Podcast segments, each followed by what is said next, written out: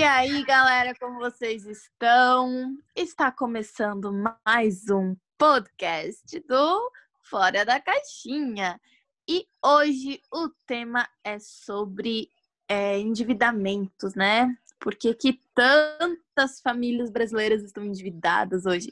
E nós temos dois convidados muito especiais. O Fernando, diga oi, Fernando. Oi, galera, tudo bom? Tudo tranquilo com vocês? Espero que sim. E, temos a Raquel. Diga oi, Raquel. Fala, galera. Já fazem parte do time, né? Já fazem fazem parte parte do- É, time. estamos aqui sempre ativos. São, é, são os convidados mais, muito mais do que especiais. então, vamos lá. Olga só vai dar uma, uma breve explicação, né? Uns dadinhos científicos aí das porcentagens, né? De endividamento e tudo mais. E a gente vai começar o nosso podcast. Hoje eu estava dando uma pesquisada, né? no- Nos últimos dados, eu vi na Globo, eu vi na Veja, eu vi várias, várias fontes. E saiu recentemente que a gente bateu recorde de número de famílias endividadas. 76,6% das famílias brasileiras estão endividadas. É, pasmem, mais do que metade da população está endividada. E por incrível que pareça, eu peguei um outro dado dos principais tipos de dívida que os brasileiros têm. E saiu recentemente agora em junho, né? Então, eu vou colocar o ranking aqui para vocês, do, do primeiro até, vou colocar até o quarto aqui, só para a gente ter uma ideia, para a gente poder discutir sobre o assunto, né?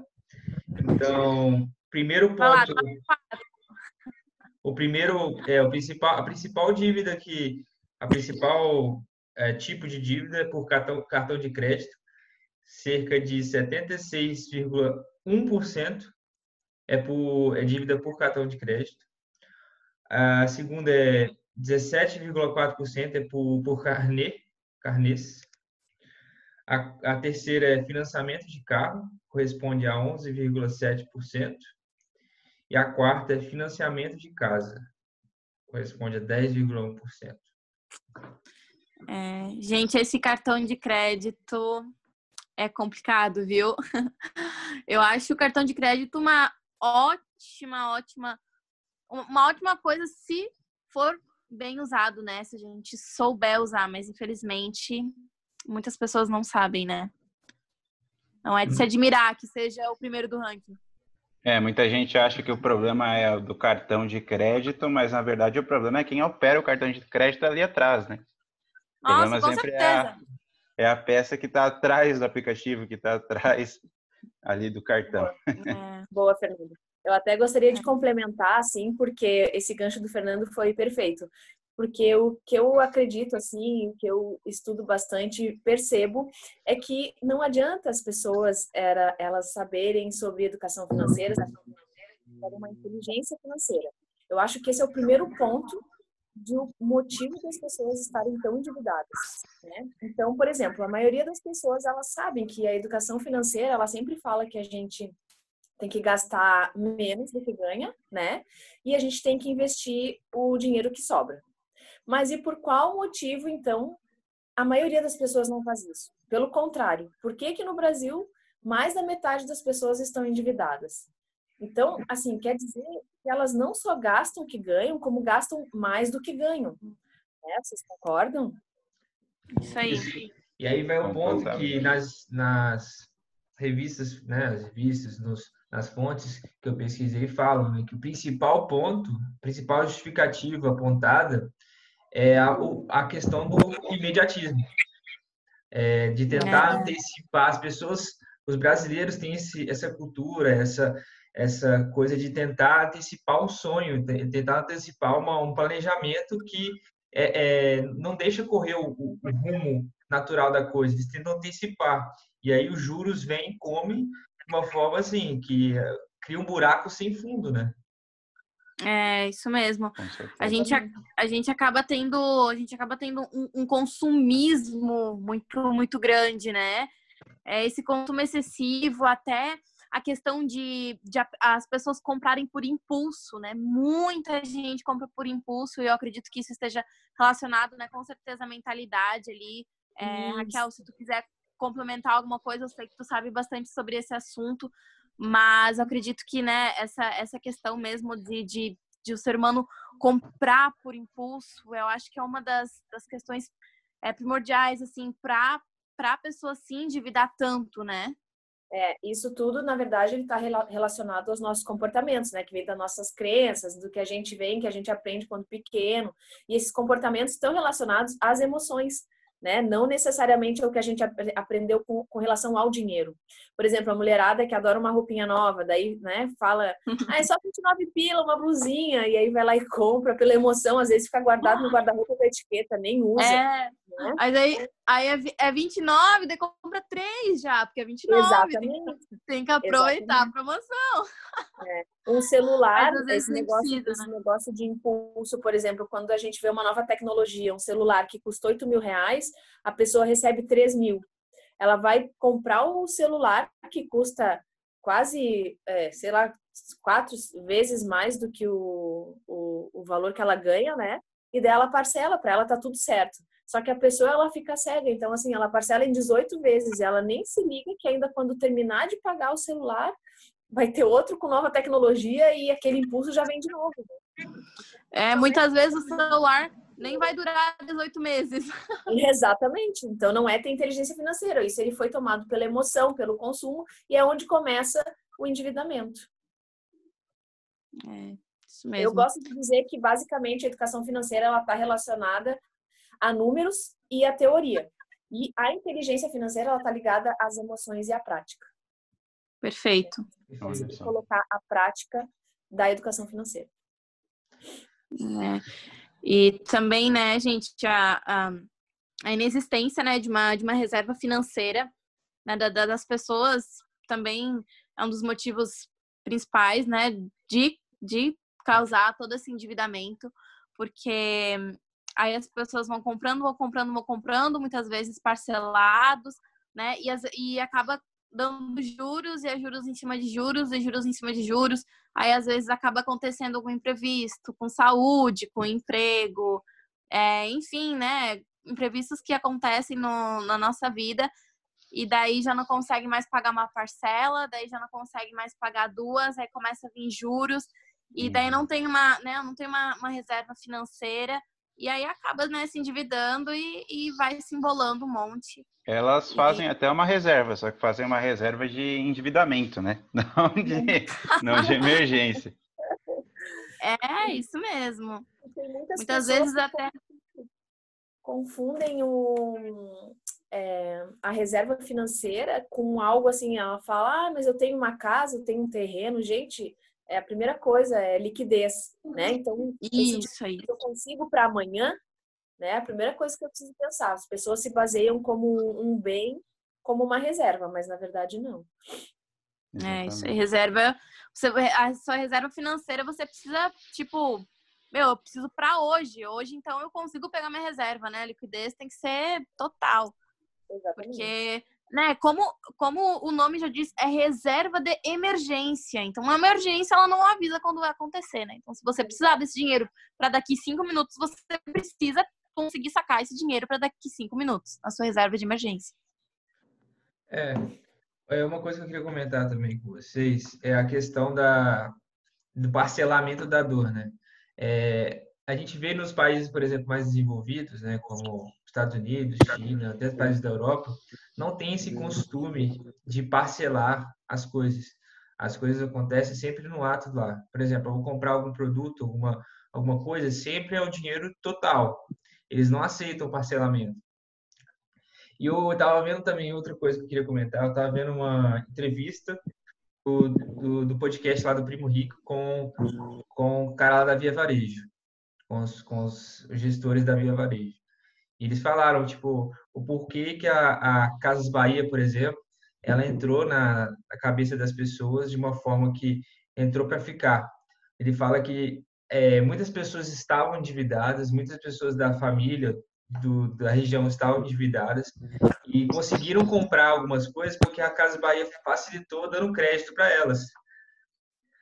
E famoso carnezão da famoso carnezão. E aí o que acontece, cara? É, as, as pessoas veem como isso como sendo, por exemplo, salvador da pátria, eu consigo fazer as coisas menos estando endividado e tudo mais, mas que cria um, um, um conceito, uma cultura que acaba mais prejudicando a pessoa do que propriamente pois é. ajudando é. ela.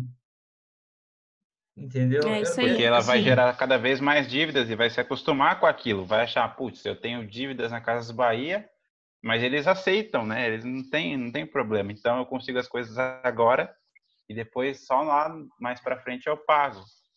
E cara, então, isso vai gerando gestor, uma coisa ruim.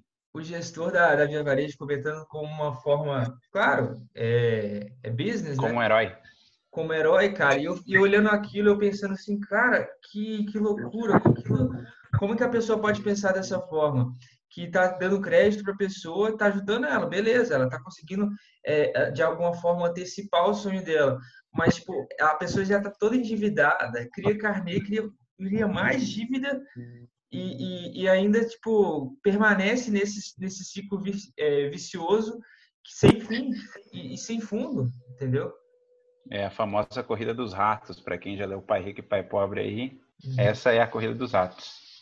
A pessoa fica sempre é. pensando em como eu vou conseguir mais e mais dívida e nunca pensa em como eu vou conseguir mais dinheiro para ter algo no futuro, mas ela pensa só no imediatismo, só nas dívidas agora, né? Isso é uma coisa muito triste. Não é só do Brasil, viu? É, vários países têm esse esse conceito. Principalmente os subdesenvolvidos em questão de financiamento, muitas pessoas falam assim: ah, eu estou financiando uma casa e essa é casa minha. Até, até você não quitar o financiamento, a casa não é sua. A casa não a é casa é do banco. Exatamente. Então, assim, muito, muita gente fala minha casa, minha dívida, né? Ah, boa. Cara, é uma coisa assim, você vê lá, a financiamento de casa está no top 4. Tá no top 4. Financiamento de casa e financiamento de carro, no top 4. Carnê, é, é primeiro, né? A top 4 é, é, cartão de crédito, carnê, financiamento de, de casa e financiamento de carro. Financiamento de carro é uma coisa assim que você, cara, se o cara não for trabalhar com aquilo, eu não sei como a pessoa consegue faz pensar em financiamento sentido. de carro. Não é. faz sentido, porque o carro só vai te gerar despesa e mais Quanto mais velho, quanto mais antigo, mais despesa vai gerar. Então... É, gente, é difícil, é difícil a gente a gente entender, né, como como que tem pessoas, né, que conseguem, meu Deus, financiar um carro, mas gente, tem, tá? Tem muita, muita gente. Até eu tenho um exemplo bem bem perto de mim de uma pessoa que que me mandou mensagem falando: Meu Deus, eu financei um carro e não sei o que, feliz da Super vida. Feliz. Eu falei, cara, não é, não, não é possível. Eu falei, não acredito que você fez isso. Mas assim, ó, super feliz da vida. Tipo, meu, eu financei um carro. Uhul! Tipo, gente. Conquistou um né? sonho. Eu Cara, acho. Eu conheço é... pessoas que financiaram, começaram a financiar o carro assim, um dia antes da, da crise começar. Nossa. Olha isso. Imagina Nossa. o desespero da pessoa depois. É, eu, eu acho que se você é, você, você não, não, não pode financiar nada se você não tiver uma, uma renda segura, garantida e, e uma reserva Sim, se você não tiver bem grande né, de, de uhum. emergência, porque, gente, é, eu acho que esse, essa pandemia aí chegou para realmente mostrar pra gente que os imprevistos acontecem e eles acontecem em, mesmo em grande escala. Então, pensa para pessoas, né? Ali como exemplo que o Gassa falou que, que financiou um carro ali um pouco antes da pandemia. E agora? Como que vai fazer para pagar o carro, né? Se, se acabou perdendo pois é. emprego é. e tal. É, gente, é complicado. E é assim, né, que, que infelizmente começam as dívidas.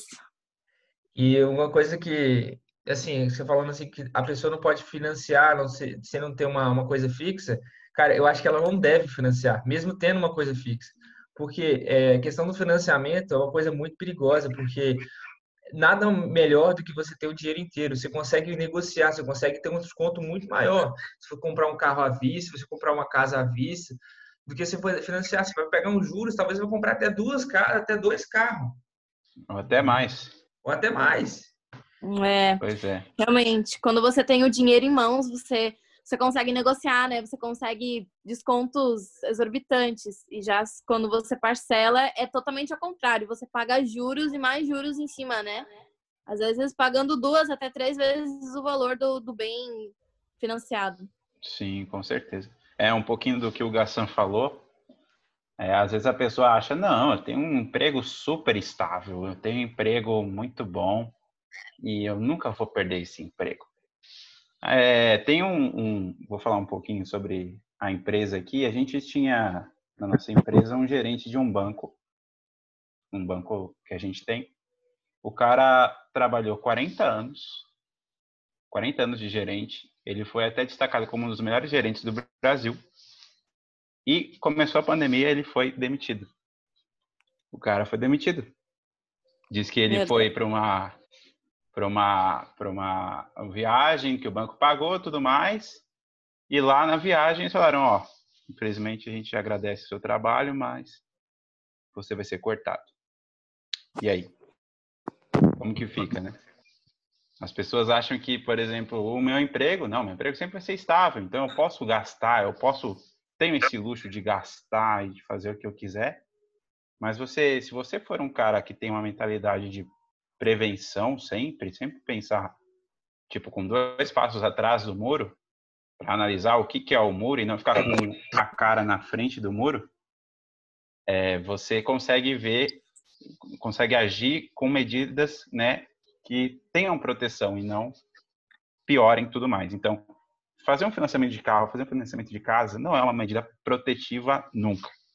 O brasileiro tem que adotar a frase é melhor prevenir do que remediar, né? Porque eles falam muito isso, todos nós falamos muito isso, mas na prática não fazemos demais, né? Perfeito. Isso aí.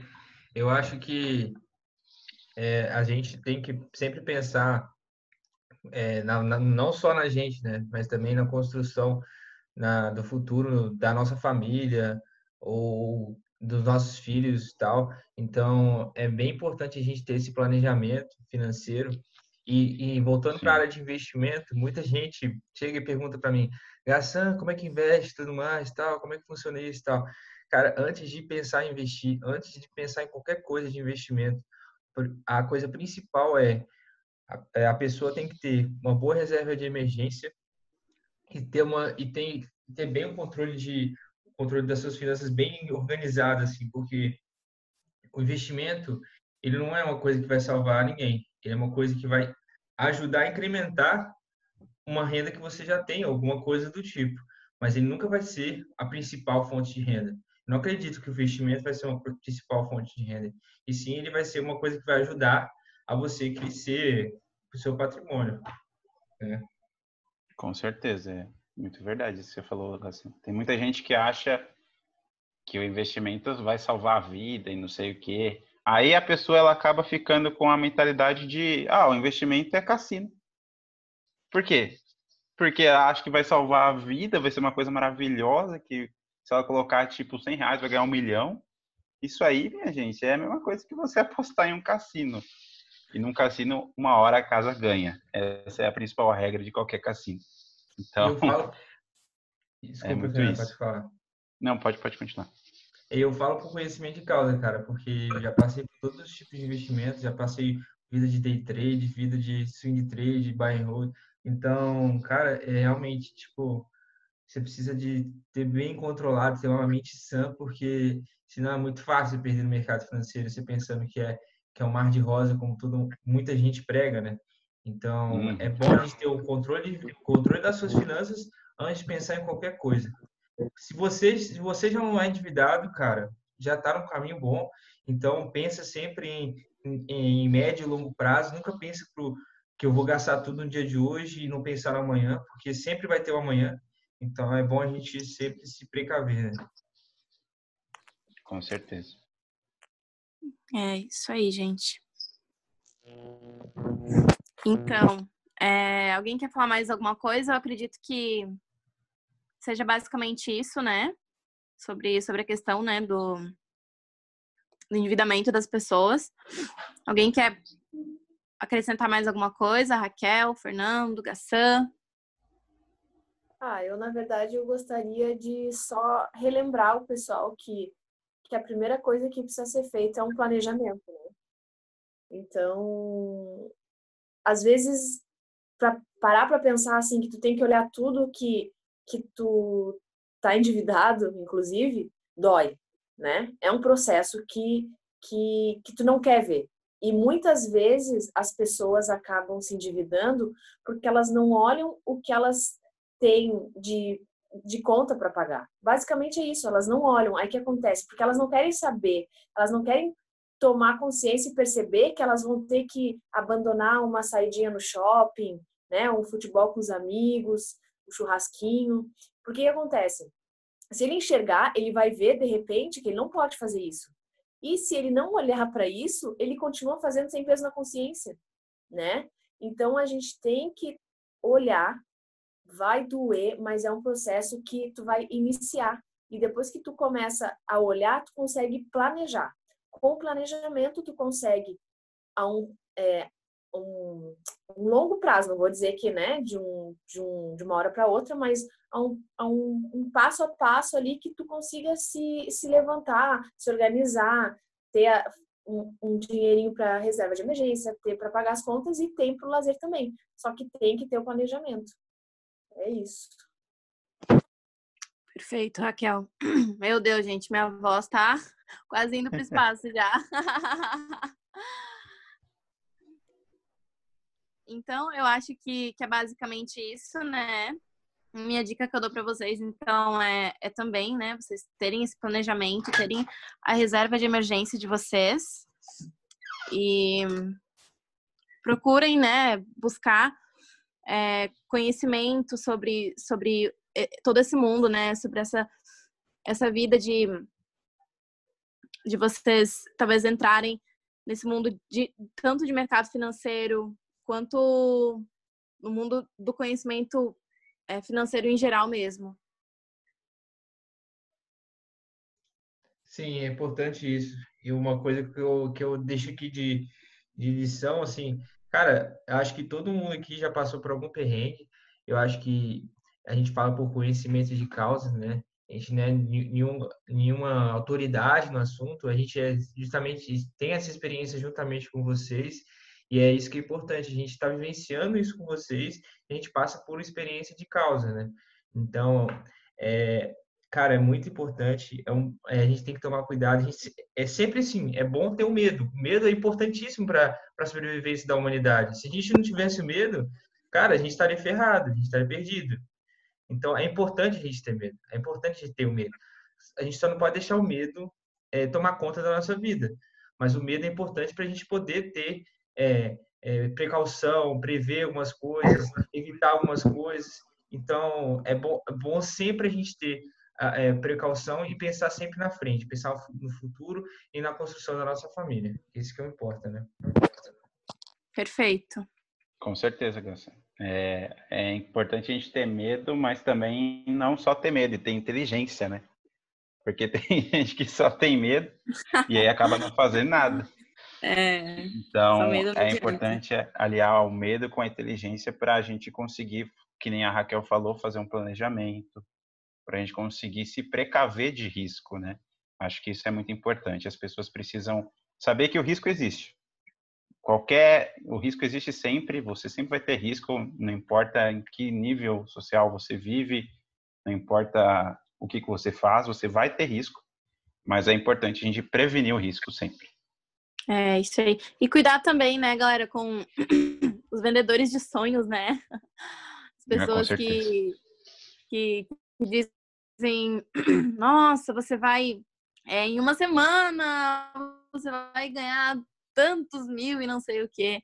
É, gente, vocês têm que vocês têm que saber que não tem atalho, né? Então, é um caminho aí consistente e que a gente precisa ir seguindo devagarinho, devagarinho para a gente conseguir alcançar né, o, o sucesso.